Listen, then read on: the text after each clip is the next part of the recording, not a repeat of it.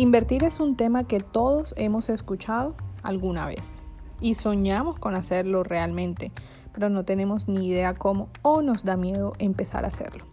En el episodio de hoy te cuento qué es invertir y cómo puedes hacerlo sin ser experto en finanzas o tener mucho dinero. Bienvenido al episodio número 88 de Finanzas Cotidianas.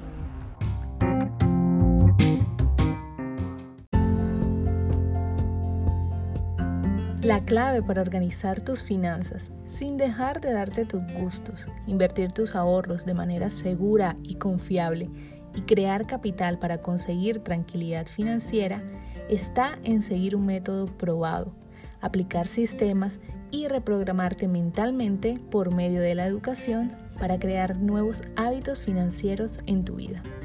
Mi nombre es Melissa Yepes y estoy aquí como tu host y asesora financiera para que juntos alcancemos tu tan anhelada tranquilidad financiera.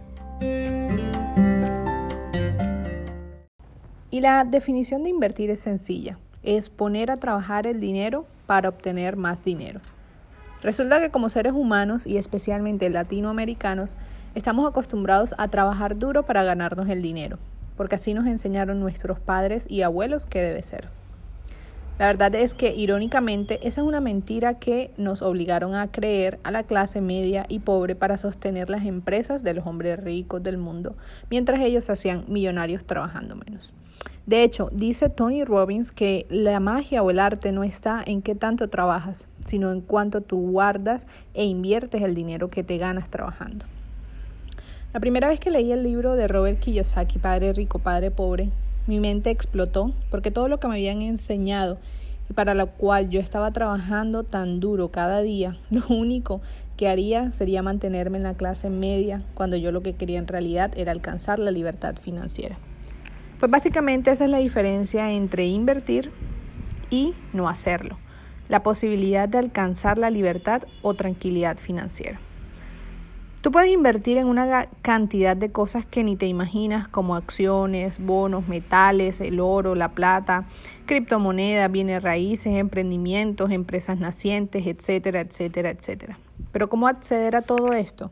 Hay varias maneras de hacerlo y todo dependerá del nivel de riesgo que estés dispuesto a soportar y qué tanta energía le quieras dedicar. Para mí, lo mejor y la recomendación que siempre doy es que lo hagas por medio de fondos mutuos de inversión. Esto te va a asegurar muchísimas cosas que se evalúan al momento de hacerlo cuando evaluamos tu perfil de riesgo. Y para entender más de todo esto de que un fondo mutuo, de acciones, de bienes, de inversiones, te recomiendo que asistas a mi próxima charla de inversiones que será el 13 de enero o el 25 de enero a las 8 de la noche hora Colombia. Para más información te dejo el link en la descripción del episodio.